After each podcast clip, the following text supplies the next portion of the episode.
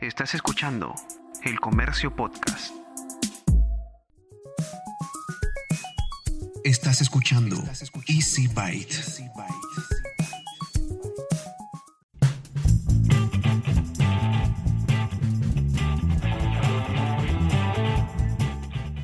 Bienvenidos a un nuevo episodio de Easy Byte, el podcast de tecnología del diario El Comercio. Mi nombre es Bruno Ortiz.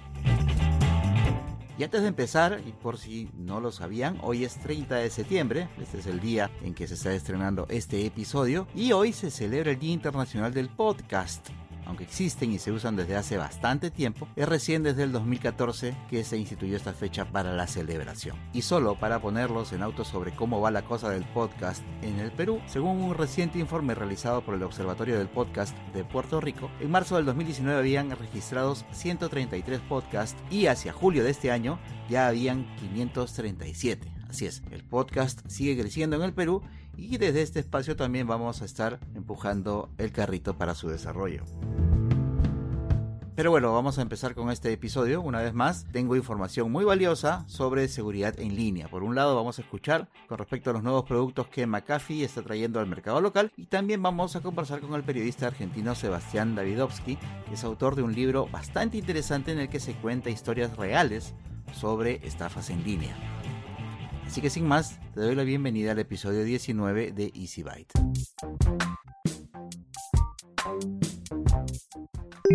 Motorola sigue trayendo equipos nuevos al mercado local. Esta vez ha presentado tres. El nuevo Motorola One Fusion, el Moto G9 Plus y el Moto G9 Play. El Motorola One Fusion trae un sistema de cuatro cámaras traseras, con un lente principal de 48 megapíxeles, un ultra gran angular de 118 grados, un sensor macro y un sensor de profundidad, así como una batería de 5000 mAh que promete hasta dos días de autonomía. Su procesador es un Snapdragon 710, tiene 4 GB de RAM y 128 GB de almacenamiento expandibles hasta 512 vía tarjeta micro SD. Su pantalla es de 6,5 pulgadas, Max Vision HD Plus y además cuenta con un botón dedicado para el acceso directo al asistente de Google. Por su parte, el Moto G9 Plus o Plus, como quieras decirle, trae una pantalla mucho más grande, de 6,8 pulgadas Max Vision Full HD Plus. También tiene cuatro cámaras de alta resolución, la principal es 64 megapíxeles con tecnología Quad Pixel y Night Vision, un lente ultra gran angular, una cámara macro y un sensor de profundidad. También tiene estabilización óptica de imágenes y su procesador es un Snapdragon 730G que, según los fabricantes, es 57% más rápido que el modelo anterior y brinda un 20% más de eficiencia en temas energéticos.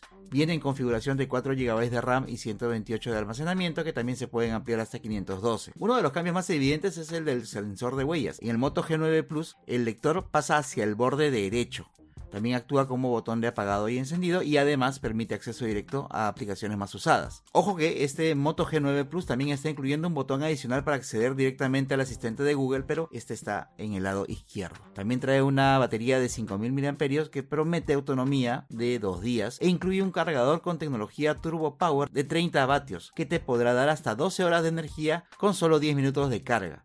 Finalmente el Moto G9 Play Trae una cámara principal triple de 48 megapíxeles, el sensor de profundidad más una cámara macro, procesador 662 Snapdragon de 8 núcleos, eh, configuración de 4 GB de RAM más 64 GB de almacenamiento que también se pueden expandir vía micro SD, con una pantalla de 6,5 pulgadas HD Plus Max Vision y batería de 5000 mAh. Si quieres saber los precios, el Motorola One Fusion se va a vender desde los 899 soles, el Moto G9 Play se va a vender desde los 689 soles y el Moto G9 Plus se va a vender desde los 1099 soles. Esta semana Lenovo anunció su más reciente incorporación a su portafolio X1 Premium, la ThinkPad X1 Nano. Se trata de la ThinkPad más liviana de la historia, con un peso de apenas 907 gramos. Viene con una pantalla 2K de 13 pulgadas y una relación de aspecto de 16:10. Cuatro altavoces, cuatro micrófonos de 360, procesador Intel de onceava generación y otras características bastante interesantes. Pero no solo presentó eso, también se anunció la primera PC plegable del mundo, así como los celulares ahora se doblan, las computadoras también van a tener pantallas que se doblan. Se trata de la ThinkPad X1 Fold. Tiene funcionalidades muy similares a las de cualquier smartphone, tablet y laptop. Este modelo de PC plegable busca redefinir la manera en que trabajamos, jugamos, creamos y nos conectamos. Y además va a tener la opción de conectividad 5G. Se espera que la ThinkPad X1 Nano esté disponible en el cuarto trimestre del 2020 con un precio sugerido desde los 1.399 dólares, mientras que la ThinkPad X1 Fold, sí, la que se dobla, que viene con Windows 10, ya está disponible para pedidos desde los 2.499 dólares. El acceso a Internet fijo o móvil en los hogares peruanos ha pasado del 19,8% al 76,2% entre el 2012 y el 2019. Todo esto de acuerdo a los resultados de la encuesta residencial de servicios de telecomunicaciones ERCETEL. Esto representa un incremento de más del 283% en términos de la tasa de acceso registrada en el año 2012. Según este estudio, realizado por el Organismo Supervisor de Inversión Privada en Telecomunicaciones, OCIPTEL, este avance se debe principalmente a que el acceso a Internet en los hogares del segmento socioeconómico DE se multiplicó en torno a 5 desde el 2012 al 2019, pasando del 12,8% al 64,5%. Asimismo, la penetración de Internet en los hogares rurales se multiplicó más de 20 veces, ubicándose de 2% a 41,5% durante el periodo 2012-2019. Como resultado de esta expansión, 7.481.538 hogares peruanos estaban conectados a Internet al cierre del 2019. Según la encuesta ERCETEL, que se aplicó a 12.624 hogares urbanos y rurales del país, la tenencia de equipos de telecomunicaciones continuó expandiéndose, debido principalmente por la mayor demanda de dispositivos que permiten una conexión a Internet. Así, al 2019, el 78,6% de hogares peruanos cuenta con por lo menos un dispositivo móvil para conectarse a Internet, siendo el smartphone el dispositivo cuya presencia mantiene mayor crecimiento, alcanzando al 78% de hogares. McAfee, que es una de las marcas ligadas desde hace muchísimo tiempo al tema de la computación, anunció la llegada a nuestro país de una nueva línea de productos orientados hacia los usuarios finales. Por eso conversé con Pablo Nadeo, director de ventas para Argentina, Colombia, Chile y Perú de McAfee, y así poder conocer un poquito más sobre esta nueva propuesta. Para la gente de mi generación, McAfee sí es una, sí es un nombre, sí es una compañía con la cual, de la cual sabemos la información, sabemos que tiene bastante tiempo en el mercado y sabemos más o menos cuál ha sido su, eh, su, papel en, todo este tema de la tecnología a lo largo del, tiempo, sobre todo este, desde que se popularizaron las, las computadoras. Pero quizás para el público un poquito más joven, escucha o es más, es más frecuente escuchar a otras, eh, los hombres de otras marcas lo ubican como que te viene preinstalado en ciertas máquinas, pero a veces uno no tiene mucha información sobre ese software que ya le viene listo en algún dispositivo y, es más, a veces hasta uno desconfía de ese mismo software. Entonces, no sé si usted podría hacer algún tipo de actualización, sobre todo para el público nuevo, de qué cosa es McAfee y en qué, en qué momento se encuentra la empresa. Bueno, eh, vamos a hacer entonces una breve introducción de, de quiénes somos como McAfee. Nosotros somos una empresa 100% dedicado a seguridad, digamos. Eh, somos una compañía que tenemos aproximadamente 30 años en el mercado, por eso que probablemente los de nuestra generación de 40 y más, o, 40, o cerca de 40, lo vamos a poner así, conocemos la marca bastante bien. Hemos tenido eh, cambio y evolución como todas las empresas tecnológicas. Hoy día McAfee, algunos datos que creo que son importantes, interesantes. En el lado consumidor, que es el área que yo represento, trabajamos miles de personas en, todas las geografías. A nivel global, vamos a, vamos a comenzar a nivel global. Alrededor de 7.000 personas trabajan en McAfee. En el lado consumidor somos más de 1.500 personas que trabajamos entregando productos para proteger a las personas, básicamente a los dispositivos de las personas y por otro lado a la información o a la vida digital de las personas, que es lo que hoy día más importa. Eh, respecto a tu pregunta de cuando McAfee viene preinstalado en un, en un equipo, en un computador, nosotros tenemos distintos canales mediante los cuales podemos llegar al usuario final. Uno de los canales que nosotros utilizamos bastante es trabajar con los fabricantes de computadoras nosotros lo llamamos este, OEM, digamos, donde preinstalamos nuestro, nuestro software de seguridad, ya sea en computadores o en otros dispositivos móviles. Esa es una licencia original porque es un acuerdo global que hacemos con los fabricantes de computadoras y la idea es que el usuario final pueda disfrutar de un producto de seguridad por un plazo determinado, de manera gratuita, cuando compra el equipo, y luego tiene la posibilidad entonces de extender la suscripción, de renovar ese periodo o extenderlo normalmente por un año. En algunos casos también, dependiendo de el modelo y la, y la marca de la computadora, puede venir una suscripción por, ah, por un tiempo más, eh, más prolongado de manera gratuita o incluida. Entonces es un producto 100% confiable, es un producto oficial de McAfee que lo va a proteger de todas las amenazas en tiempo real, que es básicamente lo que nosotros ofrecemos a nivel de protección, protección tradicional, protección de antivirus. ¿Y qué consiste pues entonces la nueva línea de productos que están entrando al mercado local, sobre todo para el segmento del consumidor? Eh, lo que estamos haciendo desde McAfee nos estamos enfocando en dos o tres puntos que me parece a mí que son clave para eh, poder proteger a las personas, como te comentaba. Lo primero es, eh, como siempre, dado que somos un producto de seguridad, trabajar para optimizar aún más y adoptar nuevas tecnologías como es, por ejemplo, la inteligencia artificial, de manera tal de que nuestro antivirus sea aún más efectivo, tenga mejor em, tasa de detección y eh, este, el usuario esté siempre protegido, ¿no? que las actualizaciones de, este antivirus sea en tiempo aún más corta. Nosotros tenemos una, la tecnología que hay detrás de este producto es una gran base de datos que tenemos en, en la nube, en el cloud, donde esta gran base de datos almacenamos todas las amenazas que van saliendo todos los días. Hay cientos de miles de amenazas diarias que nosotros las vamos almacenando, las colectamos esta información, lo subimos a esta, base de datos. Entonces, cada vez que una persona recibe alguna amenaza, ya sea en su teléfono o en su computadora, ¿qué es lo que hace nuestro producto? Va a esta gran base de datos y bloquea en tiempo real la amenaza, ¿no? Entonces, estamos trabajando la performance, siempre estamos preocupados de la performance para que el usuario tenga una mejor experiencia de uso con el producto de seguridad. Luego, estamos agregando nuevos productos y lo estamos haciendo parte de esta suite de seguridad. Yo te comentaba que estamos extendiendo la protección, estamos, por ejemplo, agregando un producto que se vendía por separado, que es una VPN. VPN es una, en el fondo, es darle al consumidor un entorno seguro que le permita conectarse de red Wi-Fi públicas eh, de modo seguro, eh, o por ejemplo, cuando va a hacer alguna transacción, ya sea desde su computadora puede ser desde su teléfono. Por ejemplo, cuando es una transacción bancaria, cuando compra algo online, eh, nosotros lo estamos protegiendo a través de la VPN. Hoy, en esta nueva versión, va a ser parte eh, del, del, software eh, principal de, de, seguridad McAfee que nosotros llamamos McAfee Total Protection, ¿no? que incluye el antivirus, va a incluir también el, la VPN. ¿Qué otra cosa estamos haciendo? Estamos interactuando mucho más con el usuario. Antiguamente nosotros nos enfocábamos a tener un producto bastante silencioso, de manera tal que las personas lo instalaban, lo usaban y muchas veces no sabían cuánto, cuántas amenazas tuvieron, qué tan efectivo fue el uso del software de seguridad, cuántas, eh, cuántas veces estuvimos expuestos, nuestra información estuvo expuesto, digamos, a ataques, eh, porque definitivamente no interactuaba mucho con las personas y también asumíamos que las personas entendían eh, bastante tecnología, ¿no? ¿Qué es lo que hemos hecho ahora? Una, una interacción con el usuario mucho más simple, mucho más eh, predictiva, de manera tal que podemos recomendar a las personas que, que, realicen ciertas acciones dependiendo de eh, en qué momento de su vida normal están. como te decía antes, por ejemplo, si yo voy a comprar algo hoy día, es muy común que se realizan compras online, más aún con la pandemia, ¿no?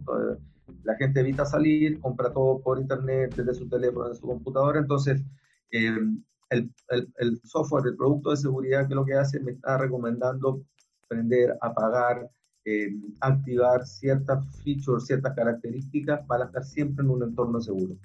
Dependiendo si tú utilizas el producto en un dispositivo fijo o móvil, estamos agregando funcionalidades específicas.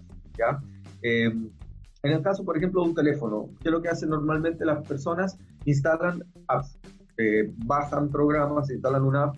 Muchas veces sin saber eh, si esa aplicación es segura eh, y por otro lado sin prestar atención si muchas veces la aplicación está accediendo a información personal. Eso es muy común que, suceda, es muy, eh, es muy peligroso. Entonces, una de las funcionalidades que nosotros agregamos ahora es la posibilidad, la habilidad de que, de que el producto informa al usuario que está instaló una aplicación, que esa aplicación está colectando información personal y que eso puede poner en riesgo su privacidad. ¿Cuál consideraría usted que serían los principales diferenciales que debe tomar en cuenta un potencial cliente de ustedes, un potencial usuario para decidirse por un producto McAfee? Hay, hay dos o tres puntos que son, que son relevantes. El primero es la función de seguridad. tal como tú comentas, eh, hay una funcionalidad base que es estándar que eh, si uno revisa la oferta de productos de seguridad, prácticamente todas las marcas ofrecen más o menos las mismas funcionalidades. Sin embargo, funcionalidades adicionales, y es un poco a donde yo iba a comentar ciertas características específicas. Tenemos el caso de la VPN, tenemos el caso de, de los control parental o familia segura, tenemos el caso también de soluciones de identidad. Entonces, McAfee lo que está haciendo, se está moviendo en, en, una estrategia que tiene ciertos pilares, que es darle confianza a las personas, primero protección y seguridad, confianza y expandirse para más allá de lo que sea el antivirus. O sea, estamos del dispositivo que se conecte en forma agnóstica, independiente del dispositivo, del sistema operativo que use, del browser que utilice, eh, darle un nivel de protección completo. Vamos a empezar a conversar con Sebastián Davidowski, que es periodista de tecnología argentino, que eh, acaba de publicar un libro bastante interesante y sobre él vamos a conversar en los siguientes minutos. Es un libro sobre seguridad en Internet. Sebastián, ¿cómo estás? Hola Bruno, ¿cómo andás? ¿Qué tal? ¿Cómo te va? Bien. Gracias por tu tiempo. Y nada, quería conversar contigo sobre este libro que acabas de, de presentar hace poquito, que se llama Engaños Digitales Víctimas Reales. Cuéntanos de qué se trata. Bueno, eh, a ver, es un libro que, con el que vengo trabajando hace más o menos tres años, en el cual lo que hago es recopilar historias de gente engañada de forma digital. ¿Qué significa de forma digital? Que en ningún momento hay encuentro físico, eso me parecía muy importante. Es decir, que los delincuentes pueden cometer un delito en, no sé, en un lugar, en una calle, y a la vez estar cometiéndolo en otra calle y a la vez en otro lugar y en otro lugar. O sea, como que tiene eh, el condimento, eh, los engaños digitales que tienen mucha escala. Es decir, que en muchos lugares a la vez los tipos pueden estar engañando o robándole a mucha gente. Tienen otra característica que es que no hay fronteras para, ese tipo de delito. Y bueno, me, me, puse a tratar de buscar y encontrar historias de gente que haya sido engañada, que haya caído en este tipo de engaños yo he estado siguiendo un poco ya desde hace bastante tiempo tu, tu trabajo y sé que has tenido diferentes publicaciones relacionadas justamente a todo este tema de, de la seguridad en línea, de, de problemas de, de, usuarios que han visto vulnerada su, su, seguridad y han sido víctimas de robos, víctimas de estafas, etcétera, etcétera. Aquí, bueno, en este espacio, en, en el podcast, en el diario y, y, y, en otros espacios, yo lo que también he tratado de hacer un poco es tratar de explicar a la gente lo importante que es desde una cosa tan simple como tener el, el, antivirus actualizado y legal hasta, no sé, tener otras, tratar de cambiar algunas actitudes con respecto a nuestro comportamiento en línea. Sin embargo, la gente sigue sin entender que cualquier persona de a pie es igual de atractiva que una empresa grande para ser atacada por un ciberdelincuente. Y creo que las historias que tú cuentas en este libro, aunque son casos que, ocurren en Argentina, de todas maneras son un, un claro ejemplo de que nadie está libre de, ser víctima de, estos ciberdelincuentes, ¿verdad? Total, y aparte hay algo, hay algo en, aquellos que no fueron víctimas o aquellos que ven como otros caen, que suelen decir, yo no voy a caer porque igual a mí no me van a buscar, porque yo igual no tengo plata, yo igual soy feo, lo, que fuera, ¿no? Yo no soy como, ah, o yo soy el vivo, total, o sea, como yo no soy atractivo para los delincuentes, ¿no? Entonces, una cosa que, quiero demostrar y que insisto mucho también con las historias, es que no es que te están buscando a vos especialmente para caer vos sos parte de un medio mundo, ¿no? De una, de una pesca masiva que están buscando los tipos y que caerán los que caerán. No importa tus características, no importa tu condición económica, no importa nada. O sea, digo, no, no, uno no se tiene que sentir especial o impune o, algo, digamos, que no pueda caer en este tipo de engaños porque, porque tiene características que pueden no ser atractivas para los delincuentes. A los delincuentes no le importás vos especialmente. Son todos al mismo tiempo. Entonces, las características de lo digital hace que eso también genere una escala. A vos te sacarán un poquito, a otro le sacarán otro poquito, a otro le sacarán otro poquito más. Pero las historias son esas. Y está bueno lo que planteas vos, porque vos decís, bueno, hay que insistir también en temas de cómo navegamos. Está claro que hay algunas vulnerabilidades que son técnicas y que vos decías bien, qué sé yo, tener un antivirus actualizado, utilizar el doble factor de autenticación, por ejemplo, tener bloqueado el teléfono, que es algo bastante básico, pero que si alguien te lo roba a la calle, digamos, accede a todos tus datos. Cuando digo todos tus datos es la billetera digital, de pago, puede acceder, qué sé yo, a tu home banking incluso, pedir que reinicien la clave y a la vez tiene tu mail porque el celular está desbloqueado. Eso es un lugar. Y después está la vulnerabilidad emocional, ¿no? A la hora de navegar, que es aquellas personas que eh, no sé, que, tienen o, o, se sienten solos, o no tienen trabajo, o le falta dinero. Esas son vulnerabilidades emocionales que también sirven como anzuelo para que, eh, bueno, más gente caiga en este tipo de engaños digitales. Tú hacías mucha incidencia en esto que estás contando, ¿no? Que en muchos casos estos problemas digitales tienen un, un, gancho que va mucho más allá, ¿no? Recuerdo ahorita una historia que contabas, seguramente podrías darnos un poquito más de detalles, de, de, de mujeres que eran engañadas por supuestos pretendientes que terminaban metiéndolas en una eh, red de, engaños para que depositen plata a, cambio de una promesa de que yo te estoy enviando regalos, qué sé yo.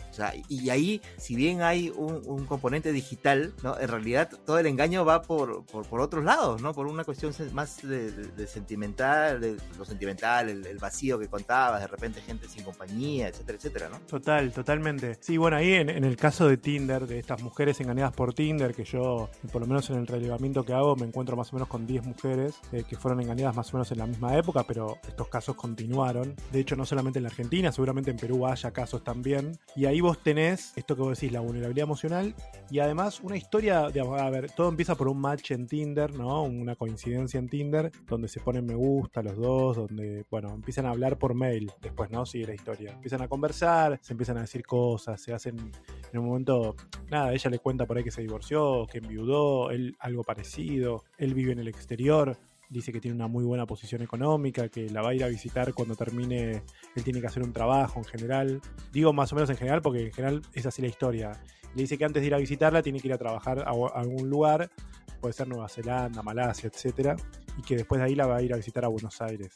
Y ahí en el medio le ofrece, le manda, le dice que le manda unos regalos y le manda una página ficticia, un correo, ¿no? Un correo físico para que ella siga el seguimiento y en el seguimiento se, eh, el, el, envío queda detenido en la aduana de Malasia o en cualquier otro país, ¿no? Eh, entonces ahí lo que hacen es, bueno, decirle a ella que, bueno, como quedó trabado, eh, le piden por favor a ella que se haga cargo de pagar eso, que igual le están mandando joyas, plata, que no va a tener problema con eso, que se lo van a devolver, pero que bueno, necesita que paguen eso para desbloquear el pedido. Bueno, primero paga, va a la víctima, paga 1.500 dólares, todo por amor, ¿no? Está claro por todo ese vínculo que, que hicieron durante ese mes y pico en el que estuvieron hablando.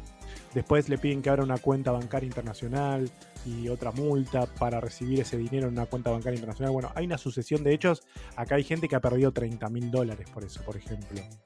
Eh, entonces, y, y, sacaron un crédito, un préstamo bancario que todavía lo están pagando. O sea, fíjate hasta. todo hasta... con la esperanza, con la esperanza del, no solamente de, de, de recibir el, los envíos, sino con la esperanza del amor. Totalmente. Bueno, hace poco me pasó de una, de una mujer que me contactó y me dijo: Mira, yo creo que estoy a punto de ser engañada, me dijo.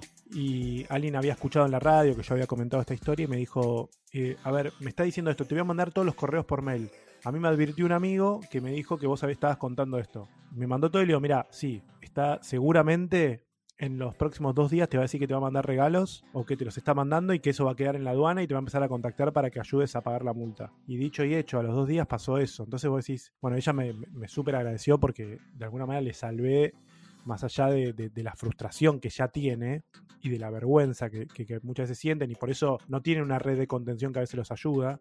Todo eso también influye, en este caso sí la tenía. Bueno, me agradeció porque claro, hubiera pagado por ahí, ¿no? Pues estaba muy contenta, digamos, eso es lo que me decía ella, yo estaba muy contenta eh, con todo esto que me estaba pasando. Eh, entonces, eh, nada, bueno, se juega mucho lo emocional también en estas historias. Y otra cosa que tú también has estado mencionando es el tema este de que, por ejemplo, cuando a alguien le roban el celular o, sufre un asalto en la calle, así sea de un producto de menor cuantía, como le dice la policía por aquí, siempre te recomiendan anda a la comisaría a denunciar el hecho. Pero normalmente la gente no va porque dice, no, es mucho trámite total para, más que denuncie, no me lo van a recuperar porque es un producto de, de, poco valor, etcétera, etcétera. Pero tú mencionas que en estos casos suele pasar lo mismo, o sea, la gente no denuncia o no hace pública la estafa, pero por otras razones, no más por la vergüenza, más por el, pucha, me engañaron, etcétera, etcétera.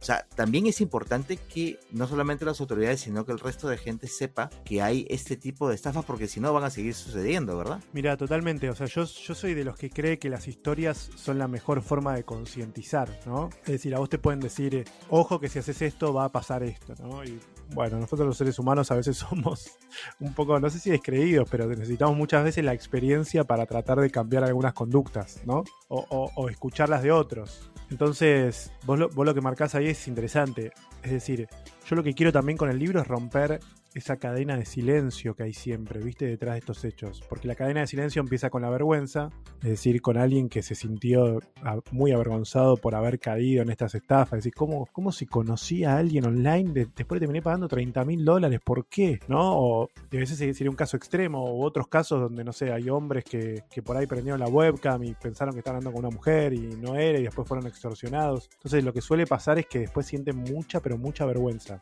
Y al sentir mucha vergüenza, y no contar esas historias, lo que, lo que se produce es un fenómeno que es que eh, básicamente los más beneficiados son los delincuentes. Porque si entre la vergüenza no se cuenta nada y nadie sabe que existen este tipo de delitos o estas, estas metodologías, cuanto menos gente lo sepa, mejor para los que están cometiendo los delitos. Entonces, también hay que terminar con esa cadena de silencio, tener más empatía con las víctimas también, entenderlas, por qué situaciones están pasando y también contar estas historias porque es la, yo creo, una de las mejores maneras para evitar que otros más caigan en estos delitos. Sebastián, muchísimas gracias por regalarnos tu tiempo y toda esta información bastante interesante. Cuéntanos cómo te puedes encontrar la gente en, redes sociales y, ver si podemos conseguir tu libro también por aquí, porque sé que está en, digital también en, Argentina, pero no sé si estará disponible aquí en el Perú. Sí, sí, en digital están todas las plataformas, está en Google Books, en Apple Books, en, eh, en Amazon, están todos lados digital, así que en ese sentido, sí, por suerte está buenísima la distribución de, la editorial,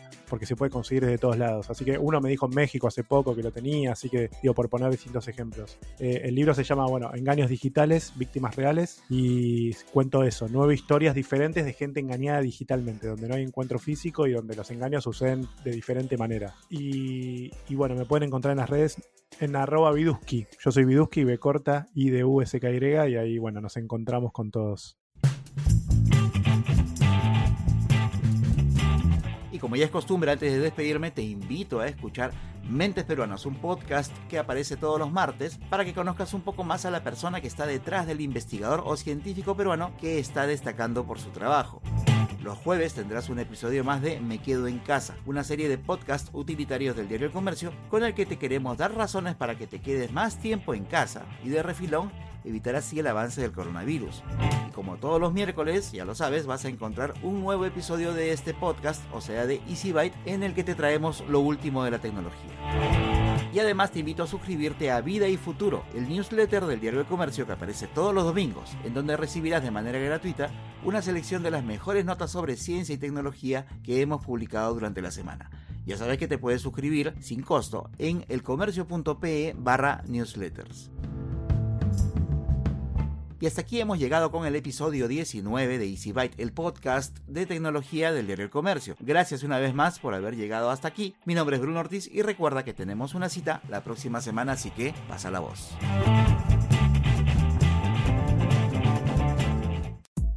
Esto fue El Comercio Podcast.